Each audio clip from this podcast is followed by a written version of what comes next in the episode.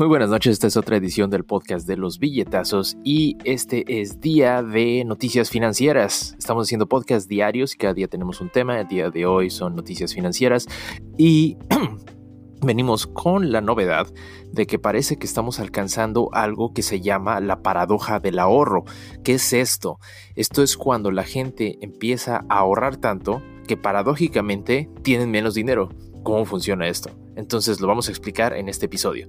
¿Qué es lo que está pasando? El último mes, lo peor que le pudo haber pasado a la economía no fueron las 35 millones de personas que están desempleadas o los 25 trillones de dólares que tiene la deuda de la Reserva Federal de los Estados Unidos.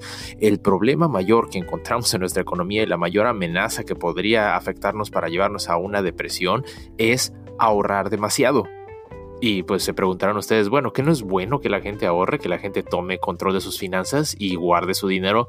Pues sí y no.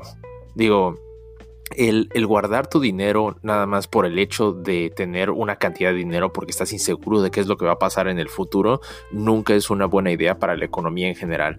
¿Por qué? Porque paradójicamente si la gente comienza a ahorrar mucho dinero y no lo pone en la economía, los negocios que normalmente se mantienen de esos billetes que entrarían en la economía, pues no se van a poder mantener. Entonces lentamente van a tener que cortar empleados. Y si cortan empleados, eso quiere decir que hay más oferta de mano de obra contra la demanda por empleados y esto reduce los salarios a largo plazo. Y si hay reducción de salarios, la misma gente que quiere ahorrar dinero, pues no tiene tanto dinero para ahorrar. Entonces les da miedo y ahorran más dinero y entonces hay menos demanda de, de, mano de obra, los salarios se van aún más abajo, los negocios venden menos y podemos ir en un círculo vicioso que nos podría llevar a una depresión en vez de una recesión.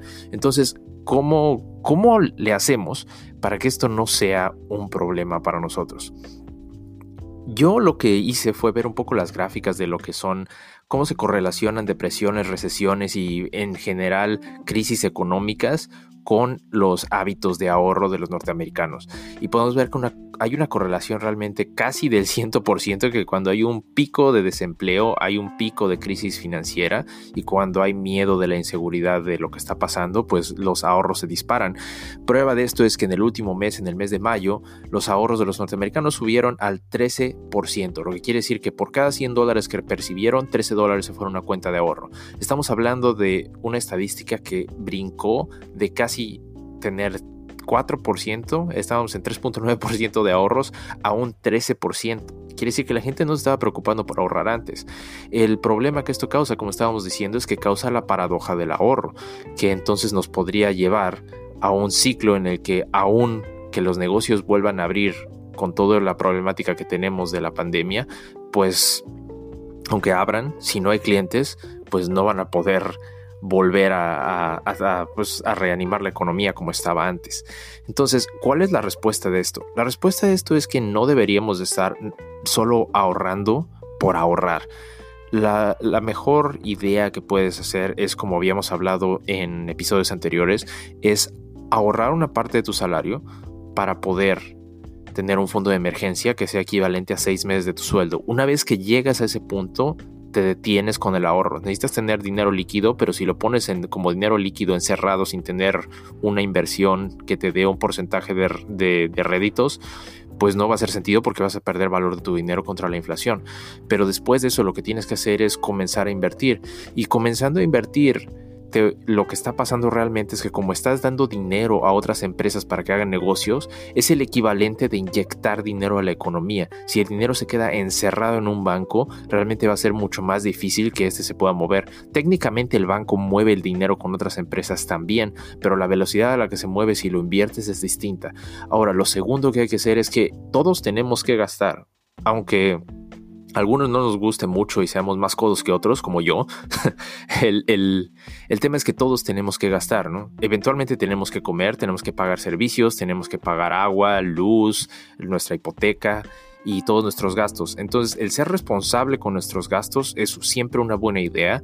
El ahorrar completamente y no gastar en nada porque estamos entrando en un pánico nunca es buena idea para la economía en general. Y desafortunadamente esa es la idea, ¿no? Que no desafortunadamente, pero realmente la idea es que aunque algunos de nosotros queremos alcanzar libertad financiera y queremos ahorrar un poco más para poder retirarnos antes, si el 100% de la gente realmente lo hiciera, no sería bueno para nadie. Entonces, está bien que haya un balance de gente que quiere gastar en la economía y quiere seguir trabajando quizás y quiere seguir pues gastando mucho más, siempre y cuando sean responsables y no se endeuden demasiado. Ahora, el tema de esto es cómo le hacemos realmente para llevar un, control responsable y saludable de nuestros gastos y no entrar en este pánico de ahorros cuando estamos en una crisis y luego entrar en gastos pues, sin control cuando salimos de la crisis, ¿no? Lo primero que se recomendaría es que lleven un presupuesto, ¿no? Em, mucha gente no lo lleva. Digo, y eso es como que es, es, higiene personal. Es como si dijeras, tengo que hacer ejercicio diario, me tengo que bañar diario y tengo que lavarme las manos antes de comer. Es, tengo que llevar por lo menos un control de a dónde se va mi dinero a alto nivel y hacer el ejercicio mensual de ver cuánto gané, cuánto gasté, cuánto me queda y cuántos son los gastos que hago normalmente. Si nosotros tenemos ese control, es muy fácil decir y encontrar cuáles son nuestros gastos comunes y así evitar esta paranoia de que si veo que me voy a quedar sin empleo, pues voy a tener que juntar todo mi dinero y no voy a gastar absolutamente nada, ¿no? Porque eso no es bueno para nadie. Lo segundo que ustedes deben de buscar es, sobre todo en tiempos como este, que hay una reducción de demanda en ciertos servicios, es ver lo que pueden renegociar. Como un ejemplo personal, yo lo que hice, pues a principio de este año o el año pasado, no recuerdo. De hecho, es algo que debería hacer este año otra vez algunas cosas que yo hago es, número uno, buscar si puedo renegociar mi hipoteca con el banco y si conviene el cobro que me están haciendo contra la reducción del interés. Eso refinanciamiento siempre vale la pena estarlo checando. Número dos, el costo de sus seguros. Siempre es necesario tener seguros para poder, es como una estrategia de manejo del riesgo. Entonces, seguro de coche, seguro de casa, si ustedes los tienen, pues hablen con sus compañías de seguros para reducir esos, esos gastos. Em, cable. Eso es algo que yo corté desde hace seis meses. Pero si ustedes tienen televisión y un triple pack que sea el, el cable y el internet, y por ejemplo su teléfono móvil, es bastante factible que ustedes hablen y digan, oigan, si me quitan el cable, ¿cuánto, cuánto voy a ahorrar? Considerando que la mayor parte de nosotros estamos viendo contenido en internet y haciendo streaming en Netflix, ¿cuál es la necesidad de tener cable, por ejemplo? ¿no? Y esto entra en la tercera categoría que yo les recomendaría. Busquen experiencias similares que sean más baratas. El hecho de que vamos a, a ver a pues a controlar nuestros gastos y a ser un poquito más responsables financieramente, no quiere decir que tengamos que sacrificar los gustos que nos podamos dar. Sin embargo, hay que ser responsables con el hecho de, pues, en dónde lo vamos a gastar y si realmente nos está dando un buen valor de nuestro, por nuestro dinero, ¿no? Hay una diferencia no muy tangible de entre comprar un coche que tenga que sea nuevo de la agencia que va a devaluarse 30% contra comprar uno que o comprar uno que tenga no sé dos años de usado no y eso pues nos puede ayudar bastante. Eso es solo un ejemplo. Otro ejemplo es que por ejemplo en vez de tener libros si a ustedes les gusta leer pueden tener una membresía con algún servicio de internet que les ayude a pues nada más hacer streaming de esos libros y si eso sale más barato hay veces que tienen pues periodos de prueba de 30 días que pueden utilizar y utilicen todos esos periodos de prueba. Por ejemplo, uh, los servicios de streaming como Apple Plus o Disney Plus o cualquiera de los servicios de streaming, que parece que todos tienen Plus estos días. no sé por qué. Eh, tomen los periodos de 30 días y cancelenlos después y realmente encuentren alternativas más baratas para poder satisfacer sus necesidades y pregúntense realmente si, si realmente necesito algo o es algo que es una compra impulsiva del momento.